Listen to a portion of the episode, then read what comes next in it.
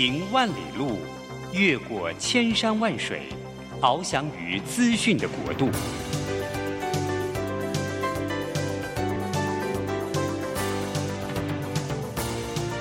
以全方位的视野，飞向更高更远的目标。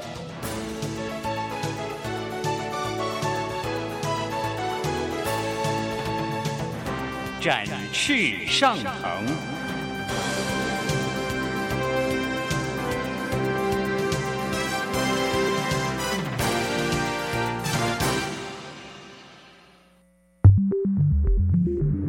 新冠疫情让世界变得不一样。工作职场、生活形态都在翻转变革，学习变成日常的必要必须。让俞国定每周为您搜寻、萃取一本国外热门新书，与你在空中分享。俞国定制作主持，愉快读好书。欢迎大家来到愉快读好书，我是俞国定。每个礼拜一的早上八点，我们在台北 FM 九零点九和桃园 FM 一零四点三，我们同步播出。欢迎大家跟我们一起在空中相会。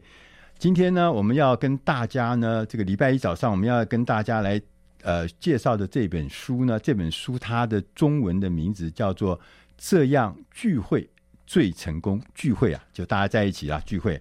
我相信大家每一个人，不管你在什么地方啊，不管你在职场上或者在家庭里面，你我们这一生大概要参加无数各式各样的聚会啊，这样的活动。譬如说，我们要参加婚丧喜庆，我们要参加什么呃研讨会啦，我们要参加这个什么产品发表会啦，我们要参加什么募款餐会啦，我们要参加什么企业的会议，各式各样的会议啊。然后我们甚至还要参加很多的家庭聚会，所以。聚会这件事情是我们生活中一个重要的仪式，重要的一个场合。那这个事情啊，你大家可能跟我一样有经验，就是有些聚会我们觉得哇，好成功啊，宾主尽欢啊，然后大家开心的不得了，然后我们要达到的使命都达到。但是我们也常常碰到那个会议或是那个聚会呢，却没有达到我们预期的那个效果，可能甚至觉得是一个浪费时间。所以从这里我们可以发现。聚会其实是有学问的，不是啊、我们想想看，它自然会天成的，它必须要学问。我们今天呢，我们请到的这位呃特别来宾呢，呃，是我我认为是国内呢很重要的这个对于这个聚会这件事情，就是会议，尤其是对企业界的会议，他有特别的研究。他也曾经出过，在国外的时候，他曾经出过一本书，啊，就是朝代老师。朝代不是那个 dynasty 的那个朝代哈，是曹操的曹，代是那个代表的代，代表代。曹老师，曹老师很厉害啊，他是我们正大的这个呃学妹哦，然后他后来去哥伦比亚大学去读了社会组织心理学哦，对不对？是，对，那哥大是赫赫有名的哦。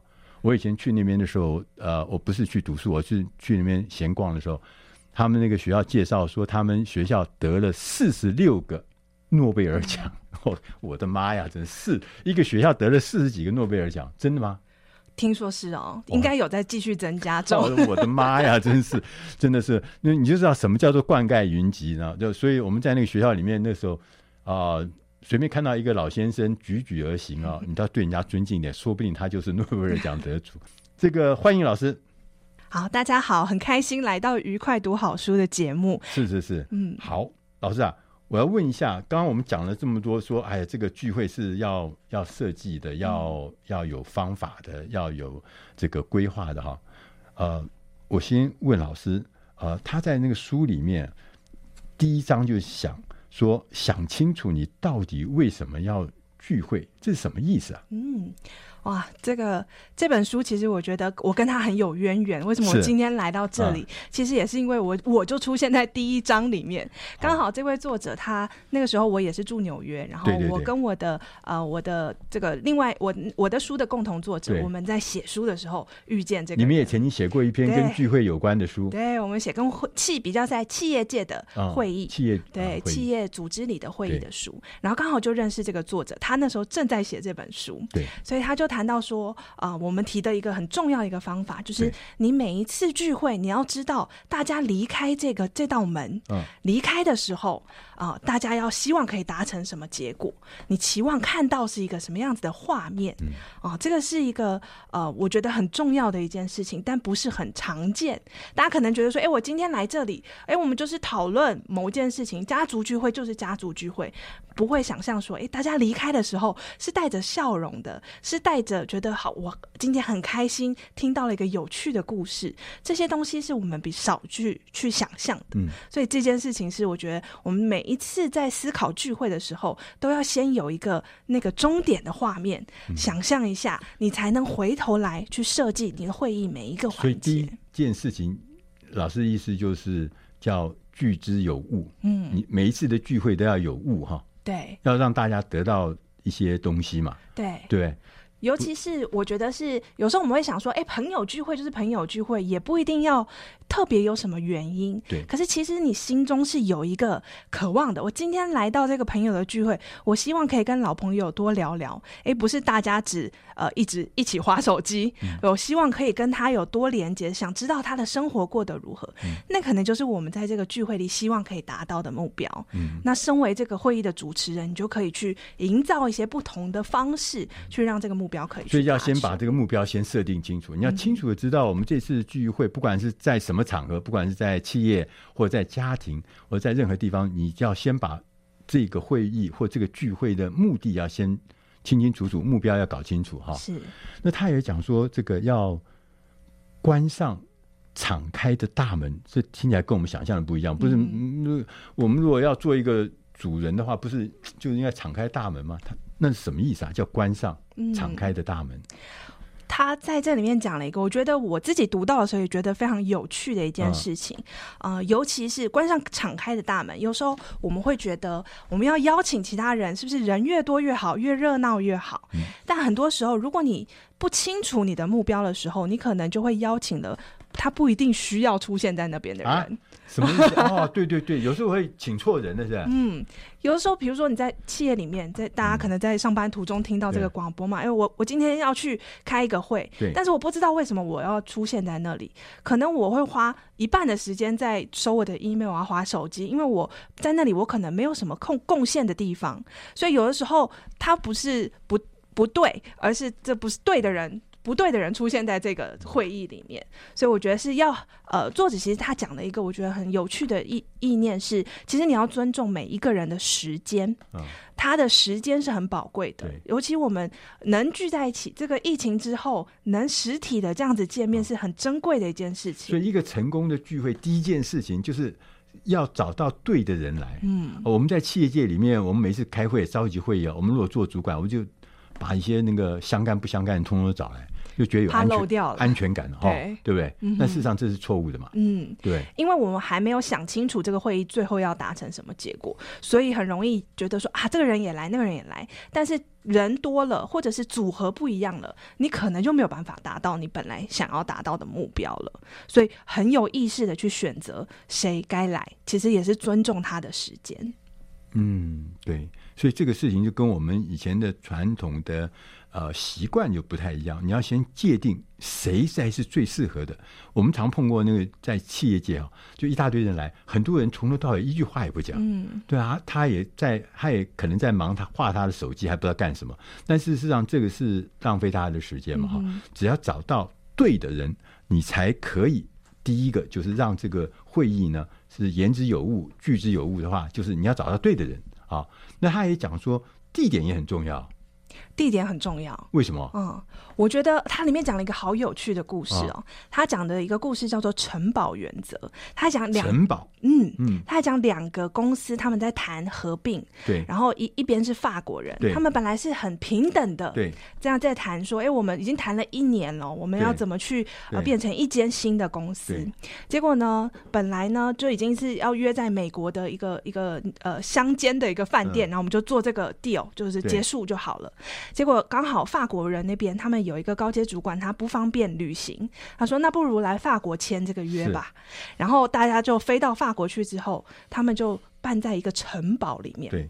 那在这个城堡里面呢，法国人呢就变得很很骄傲，很有自信，很有自信。因为在我这个非常有这个历史文化的一个地方，而反而哎，每一个接待的人都有一点点傲慢感出来了。那本来是一个很平等的一个合作关系，突然间加了这个元素之后，最后这个这个。并购案没有成功，当然我不能说是因为环境的关系，但环境一定有差，所以选择一个对的环境，其实会会影响这个你要达到的目标跟这个聚会的。跟我们想象不一样。你看，我们找一个这个城堡，听起来就多浪漫呢、啊嗯，多有文化，然后多棒，然后这么重要的事情，我们两个公司要合并，在一个有历史、有文化的地方来缔缔结合约，嗯，这跟我们想象是太好了吧？哈，浪漫，就最后是。反而就砸锅了。对，那所以那到底要怎么选地点呢？嗯哼，我觉得是选择这个地点，其实要跟你的会议目标。其实要很有关系。会议目标，嗯，你希望有一个开阔的空间，一个平等的空间，就不要把一张大桌子挡在所有人的前面。是这样子，其实人跟人之间就有一个无形的那个隔阂在那边。所以你哎，希望有一个阳光跟自然有接触的，来刺刺激大家的思考，嗯、或者是灵感、嗯。那其实你就要选择更跟外界有接触的这样子的环境。哎，这都跟我们想象的啊、哦，就就像说你去办一场婚礼嘛，哈、你会你想看你会在哪里比较合适，哪里比较不合适，你就可以知道。所以所有的相聚，一个是对象，第二个是地点，对不对？嗯、那我们要进点音乐，下一个单元我们就要来跟朝代老师，我们来聊一聊，说怎么样来当一个很棒的主人。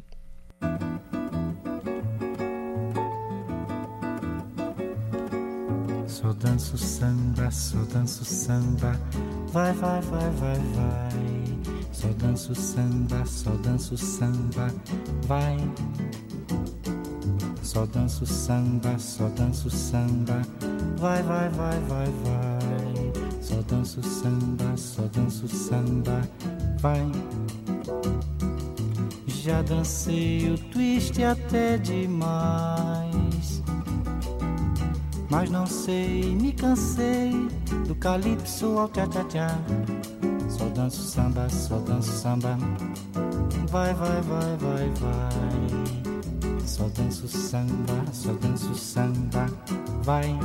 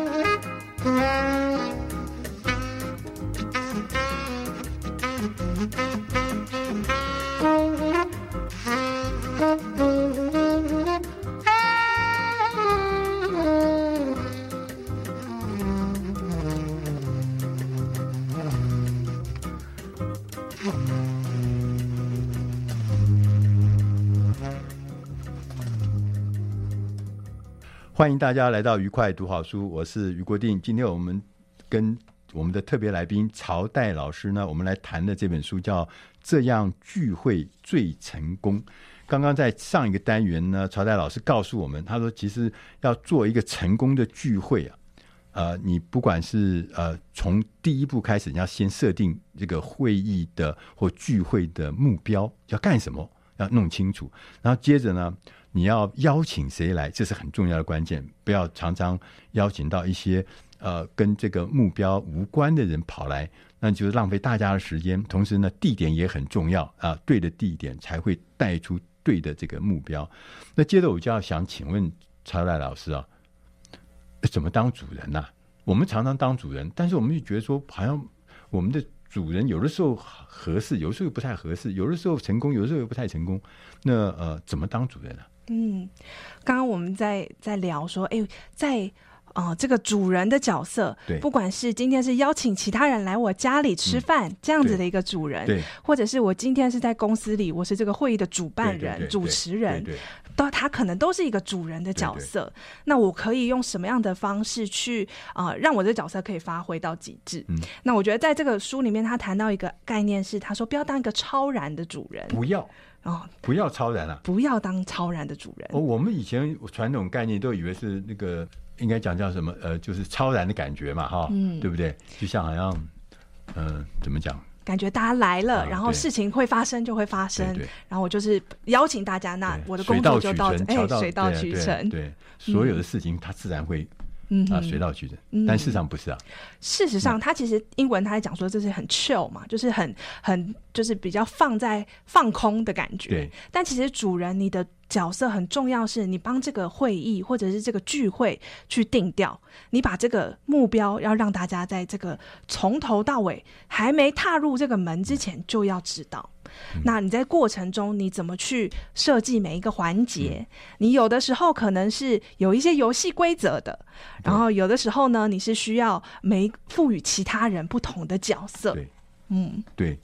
那所以呃，主人的角色一开始就刚刚讲说，他是一个主导者，对不对？嗯哼。像刚我们前面讲说，哎，你要找对象，你要主导地点，你要主导，然后整个流程你要开始带领吗？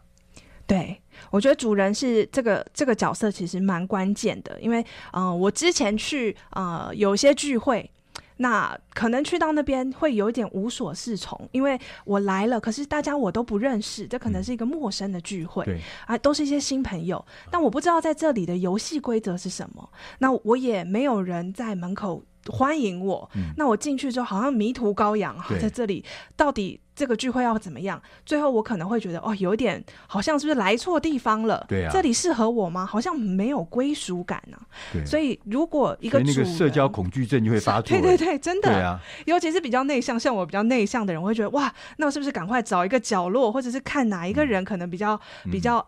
这个亲切一点的跟他开始攀谈，但是主人其实他可以让这一切不同。他从呃，我从邀请函开始，对，我这是一个什么样的聚会？我邀请你什么样，带着什么样的心态，做什么样子的准备来到这里？就是在呃这个聚会之前，嗯，你就要开始展开工作，嗯，是不是意思？是，尤其这个事前的准备工作，其实我们我们看到是，其实百分之九十其实都是在你事前很重要的呃关键，会影响你这个。聚会的成败会这么重要？嗯，因为我们都以为说我发一个会议通知嘛，哈，嗯，就结束了吧？人来了就，顶多顶多写一个这个啊、呃、讨论的重要的什么提纲或者怎么样，这样就结束了嘛？嗯哼，对不对？嗯，但事实上不够哈。是，尤其是如果是我们在企业里面开会。有的时候进到这个会议空间里面来啊、呃，你不知道大家的想法，或者是大家是不是有准备好进到这个状况里面，所以你的会议通知要提醒大家，我可以思考这三个问题再进来，或者是我们今天讨论最后离开的时候，我们想要什么结果，这些东西呢是可以事前让大家知道的。那大家鱼贯而入的时候，我可以欢迎每一个人，欢迎他到这个场地里面来。哦，所以说意思老那个曹老师的意思就是说。我们如果作为一个主人，你必须要清楚的知道，要让你的与会者在会议或聚会发生之前，他就已经有暖身，嗯、就已经有一些状况的掌握，他还知道他要干什么，要知道要扮演什么角色，也有哪些事情他必须要准备，或者哪些事情他将来在现场要必须要演出的。那当来的话，就不是像一张白纸一样哈，像一个小白兔一样跑到误闯丛林那种感觉嘛？对，对啊，所以刚刚讲的说，成功的聚会百分之九十是来自事先的预备工作，这个完全跟我们想象的不一样嘛哈。那他在书里面还讲到说，主人呐、要必须要有权威，必须要执行。持续执行，这是这是什么意思啊？他我觉得这个作者其实蛮有趣的。嗯、他的背景是他自己本身是有多元文化的背景，他是、嗯、呃这个印度人跟美国人，他是。混血儿，混血，嗯，然后他从小就是刚好他父母离异，所以他就在两个不同的环境，嗯、一个是可能印度教，对，一个是基督教，两个很不一样的环境里去、啊、去切换，对，所以他也会去了解说，哎，原来不同的啊、呃，可能文化背景可能会有不同的一些习俗，对，或是不同的聚会的方式，对，对，所以他在身为他现在这个会议引导者的角色，他就会看到所有与会者他可能有的需求是什么，所以身为主人其实很需要去看到，不是只有我自己的视角去设计所有的会议，嗯、我要看到，我要以人为本，以以这些宾客为本，嗯、以我的目标为首，然后来设计我的聚会。所以那个。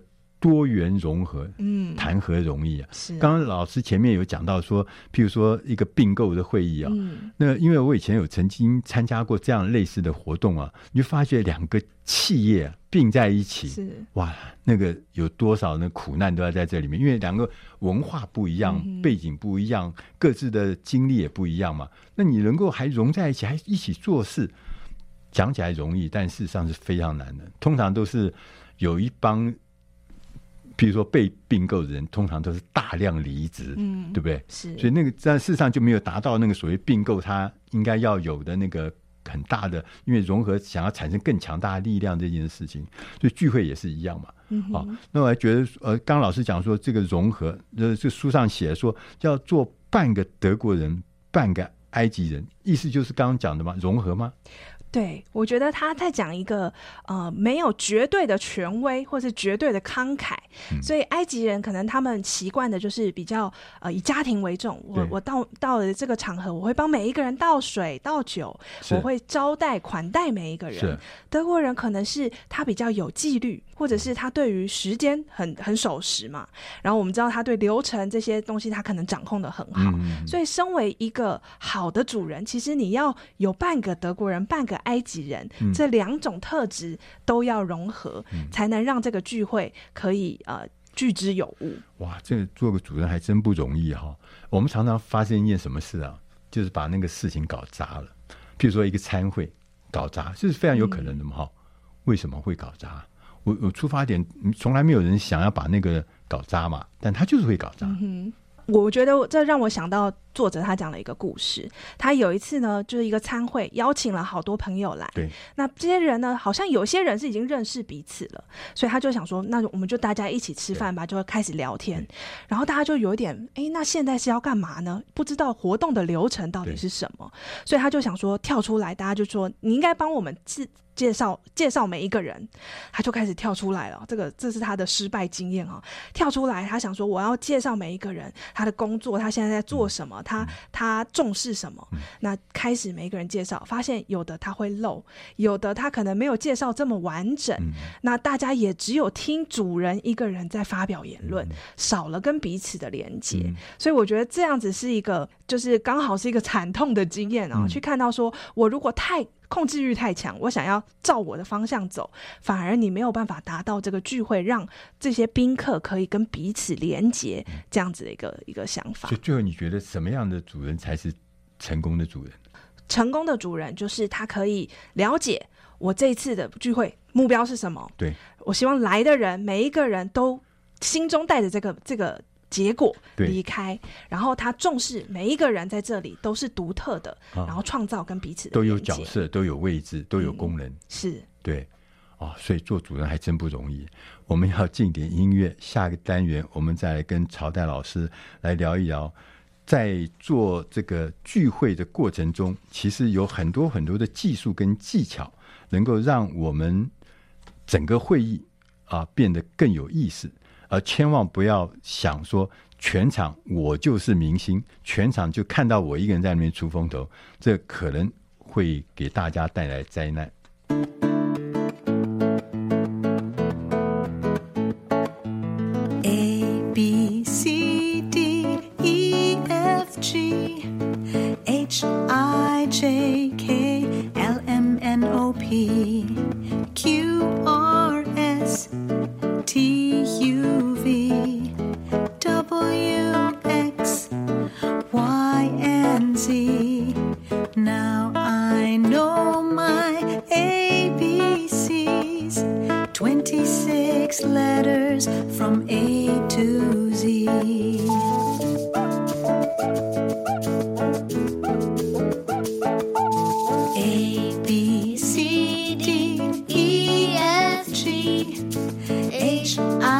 Take.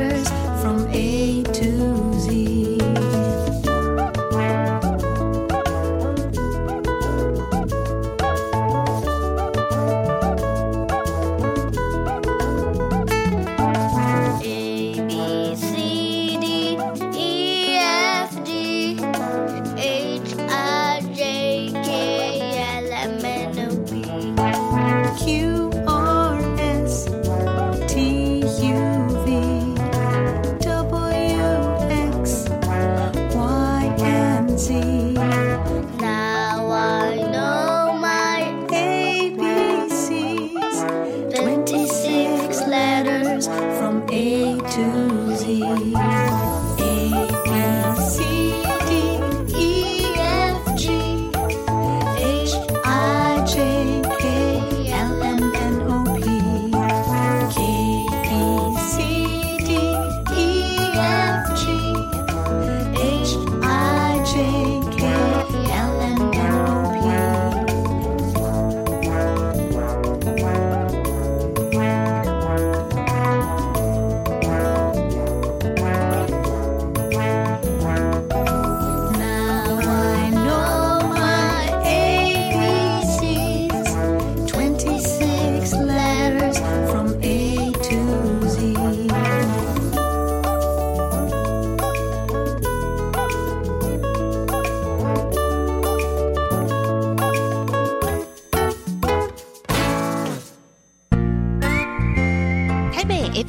点九佳音广播电台，桃园 FM 一零四点三 Go Go Radio，宜兰 FM 九零点三 Love Radio，这里是佳音 Love 联播网，精彩节目欢迎继续收听。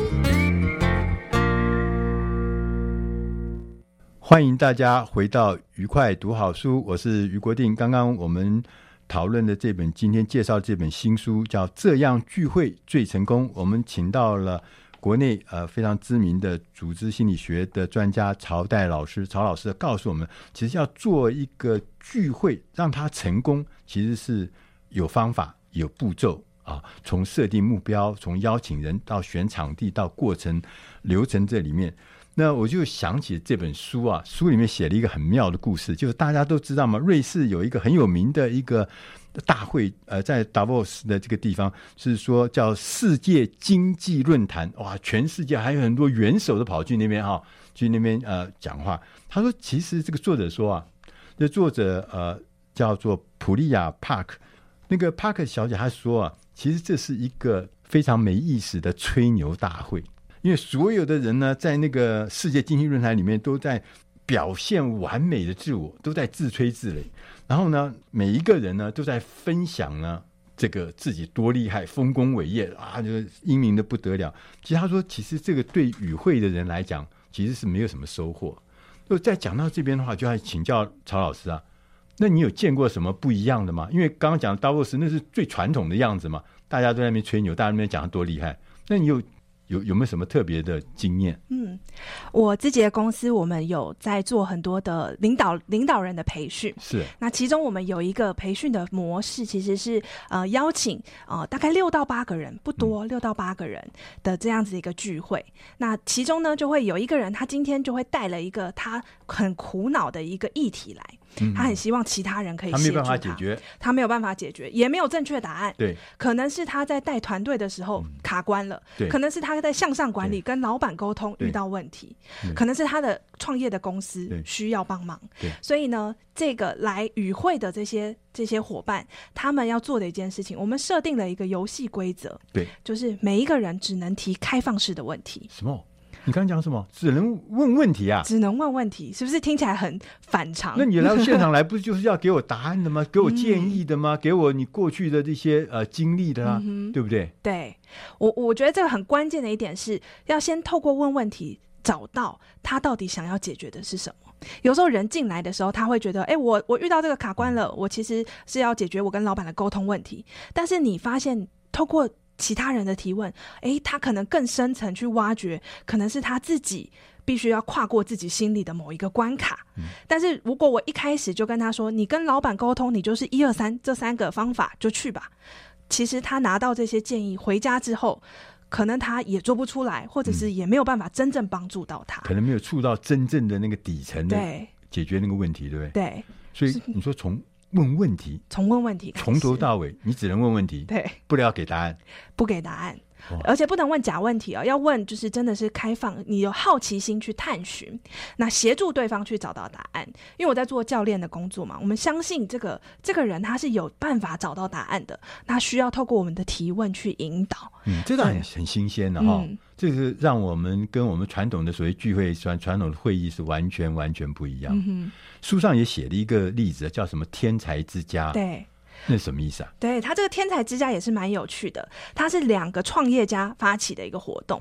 他这个活动呢，之前就会告诉大家说，来这里你只能讲自己的名字，不要告诉人家你的姓氏哈，因为外国人都姓氏就会知道你是谁了嘛。然后呢，不能说你的工作啊，不能说你的头衔或者是任何跟工作有关的事情。那我来干哦。他说这个到最后才会揭晓。在前面都不要提这件事情，就好像蒙了眼睛在里面搞啊。对啊，他的游戏规则就是这样。其实他是要创造一个平等的空间。是，今天这个创业者他把他的问题带到这个场、嗯、场合来，他其实是很脆弱的，他是需要面对自己的不管是难关，他需要其他人的协助。所以这些其他的伙伴，他是在这个过程中是一个平等的角色的时候，他可以更积极的去听到每一个人的声音，每一个人的建议，所以让每一个。人在这个参与其中，不会因为谁的头衔高就说的分量重，而是你可以听到各式各样不一样的声音。那这个最后的结果呢，其实是让每一个参与的人都很想帮助这个创业家，因为他愿意去把自己可能比较脆弱的那个部分去展现出来。作作者他在讲说，像我们在这个这个世界经济论坛，大家有点像是竞选演说，他说就是站在那个 树桩上面竞选演说，树桩上面对，但是我们希望是要看到那个嫩芽，嫩芽是最珍贵的，然后是我们希望最脆弱的，但是因为脆弱才会有人性的连接，所以我觉得这个是他在思考这个会议或是这个聚会想要达到的目标里面蛮关键的一点。所以你看，从这些看出来哈，就是说我们要达到真正深层的那个目的、嗯、深层的价值，这个事情是要经过设计的。嗯，我们传统的那个方法，比如来哇，这个是总经理，这个什么什么董事长什么，这个光是讲话这个阶级就已经出来了。嗯、那个这个每个人的讲话价值好像看起来啊。这个分量都不一样，所以那根本就根本就不会不会得到真正的好的那个结论嘛。因为就像我们以前看的古装剧啊，那个皇帝里面不是皇帝那个意象，那旁边那些大臣其实根本就是。不敢吭声，带风向，那顺着风向而走嘛，所以事实上就失去了那个聚会或者是会议的真正的价值哈。嗯、所以我刚刚讲说，我们听到这个里面，我们就觉得说，其实你经过设计、经过构思的话，我们有可能透过这个结构，就是聚会的结构，能创造全新的呃价值。那这里面我就想要问啊，那我们在会议的时候怎么收尾啊？嗯。我觉得收尾非常关键，是很多时候我们就会草草结束，尤其在企业里的会议，因为下一个时间到了嘛，我就赶快离开。对，可是其实收尾会加深每一个参与的人对于这个会议的印象，所以呢，一个是怎么样让大家内在。跟外在两个都可以凝聚在一起。内在可能是，哎、欸，我们今天讨论过了什么重要的内容？你有没有印象深刻的地方？嗯、我想到一个是，呃，在百老汇的的这个这个有点像奥斯卡奖，他们叫东尼奖。他们最后呢，这个典礼结束的时候会有一个 rap，就有人会饶舌，把今天所有的重要的 moment 都都把它。编进那首歌里面，有点像是帮这个会议做一个这个聚会做一个收尾，然后大家会带着这个很兴奋的 idea 啊回到他的世界上。所以跟外在的连接就是我怎么把在这个会议里的东西，这个聚会里的东西带到我的现实生活，带到我的啊真实的啊人生里面去。要带到真实。生活，哎，就比如说，假如我这次一个会议的话，嗯、那这个今天的结论，今天的整个过程，是真正跟我那个目标，跟我的那个这个会议的目标或目的是要真正发生作用的，不是开完会会而不议，议而不决，决而不行，对、嗯、是。对，所以说结尾是很重要，要也是要认真的。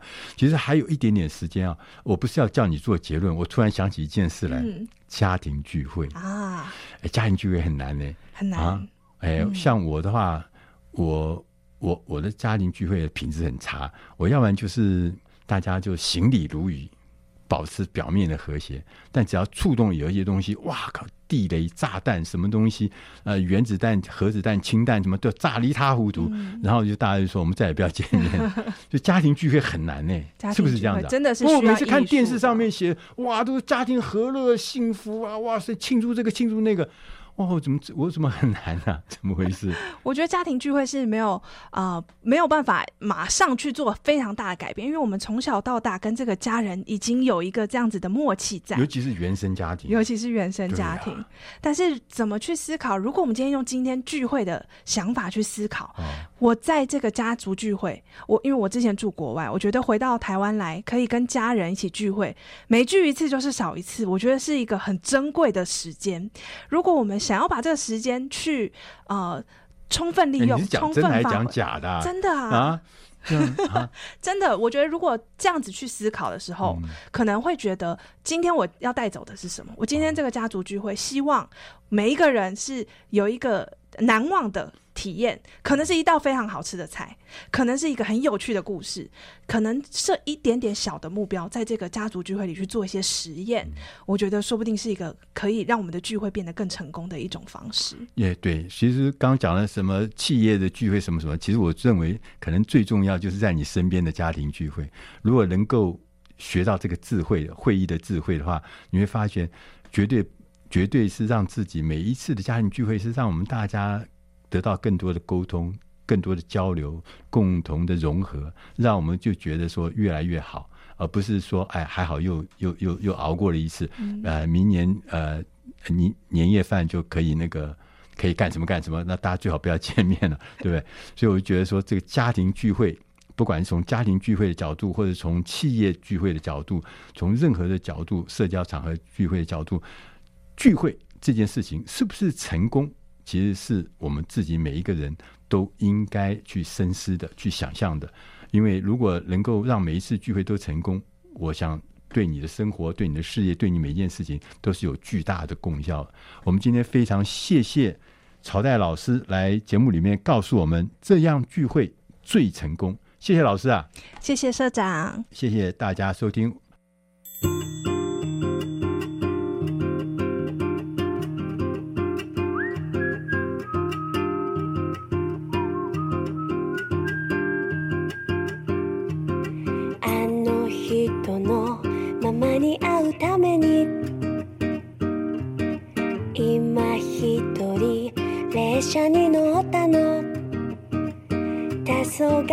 迫る街並みや車の流れ横目で追い越して。あの人はもう気づく頃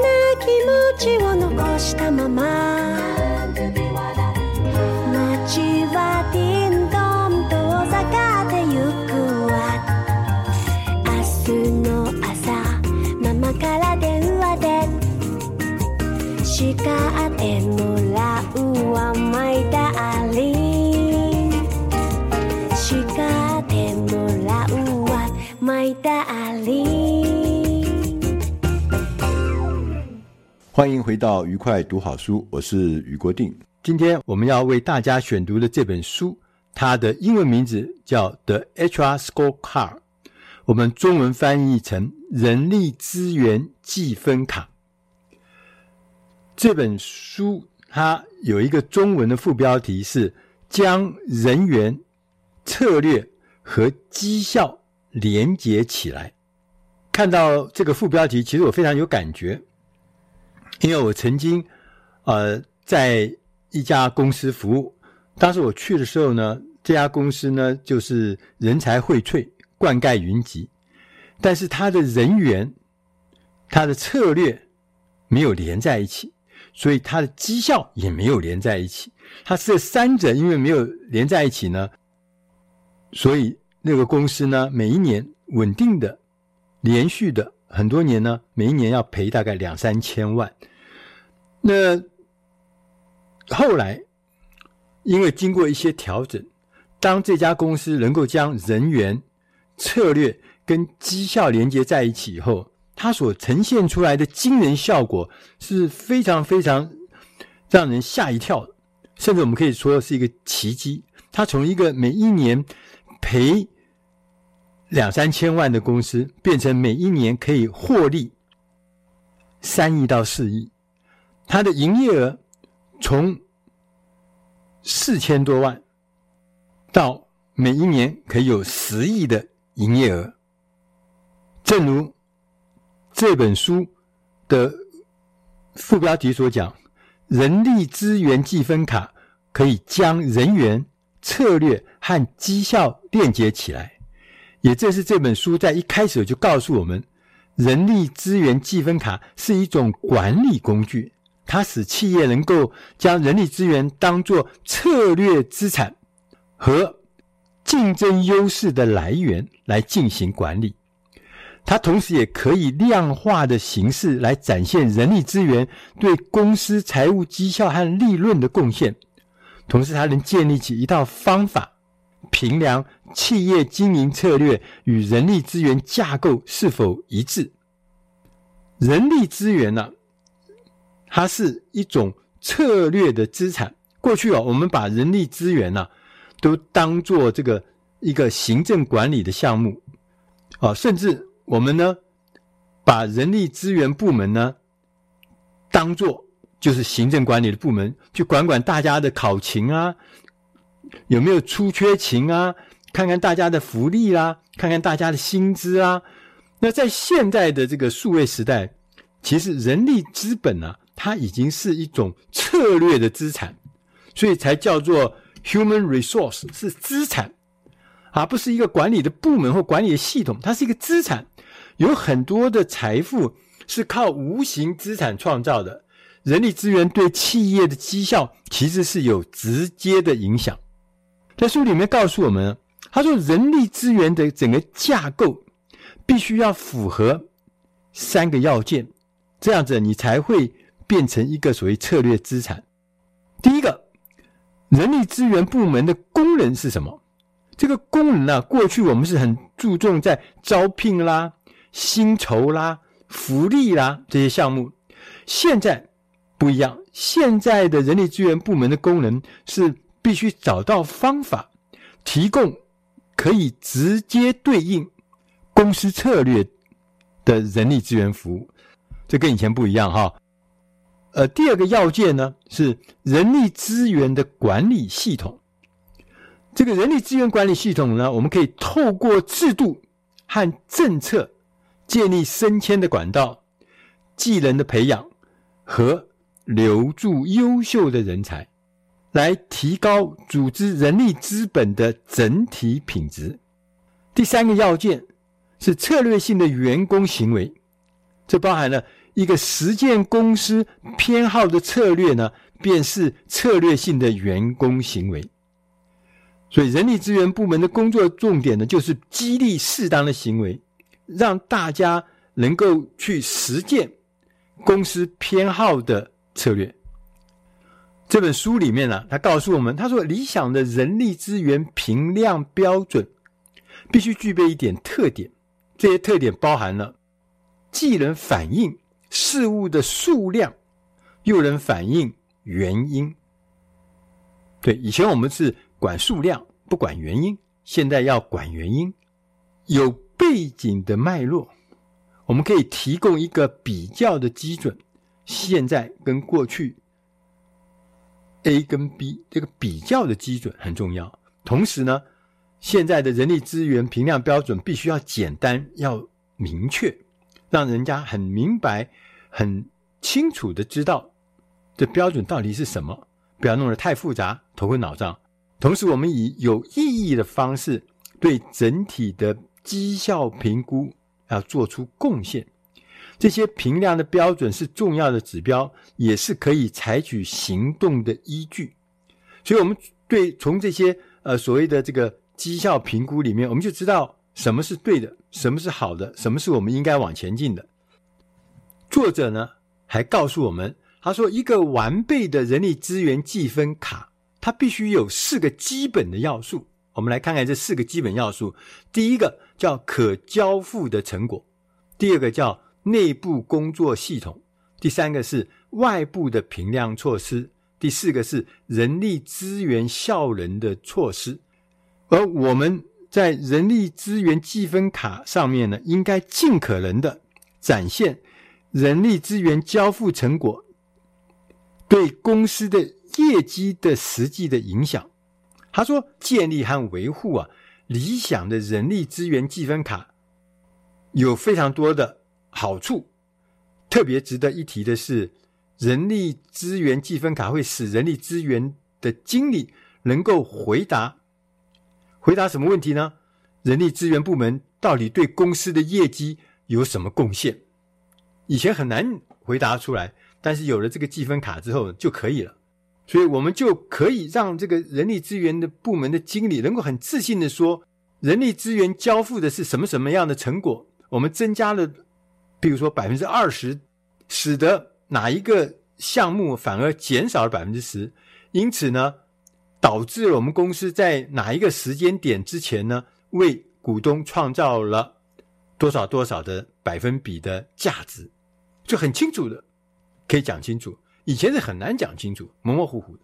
所以呢，人力资源经理呢就被鼓励从策略上去思考，而不是简单的从操作上来思考。以前因为他做的都是操作的事情，他看不到他的成果，看不到他的影响力。当他有影响力，而且很清楚的表白，他就知道他的作为是会影响策略，他当然就会从策略上来思考。当人力资源计分卡鼓励。灵活性和不断的进化的时候，同时，因为它可以鼓励人们把注意力啊放在公司的基本策略上，而不是放在任意决定的衡量标准上，员工可以看到更大的局势，组织就能更妥善的根据需要来改变方向。说到这边，最后我们要。强调的就是人力资源计分卡会使得人力资源部门提升成为公司重要的策略资产。最后呢，作者呢，三位作者呢，他提醒我们，他说，人力资源计分卡不是灵丹妙药，人力资源计分卡无法拯救一个运作不良的人力资源部门，但是呢，人力资源计分卡确实。可以提供一种手段，可以透过这些方法去收集严谨、可预测的和那些平常的数据，帮助我们将公司的注意力转移到人力资源架构中最重要的元素上面。经过审慎的建构，人力资源计分卡将会帮助我们的组织为其员工、为我们的客户、为我们的投资者。带来更多的价值。以上的内容是出自《大师轻松读》第九百零一期。人力资源计分卡将人员策略和绩效链接起来。我是余国定，希望今天的这本书对你的工作、对你的绩效都能够带来很多新的启示跟帮忙。如果大家想要，更进一步的文字的内容的话，欢迎大家到大师轻松读的官网去订阅大师轻松读。我们下集再会。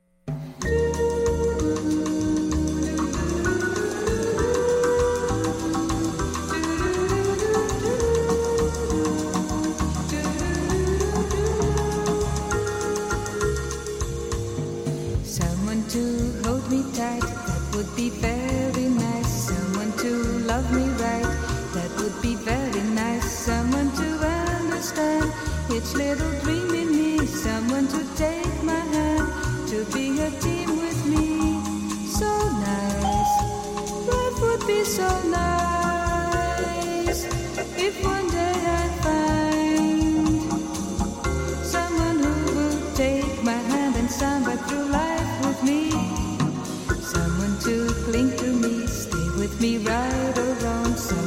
sing.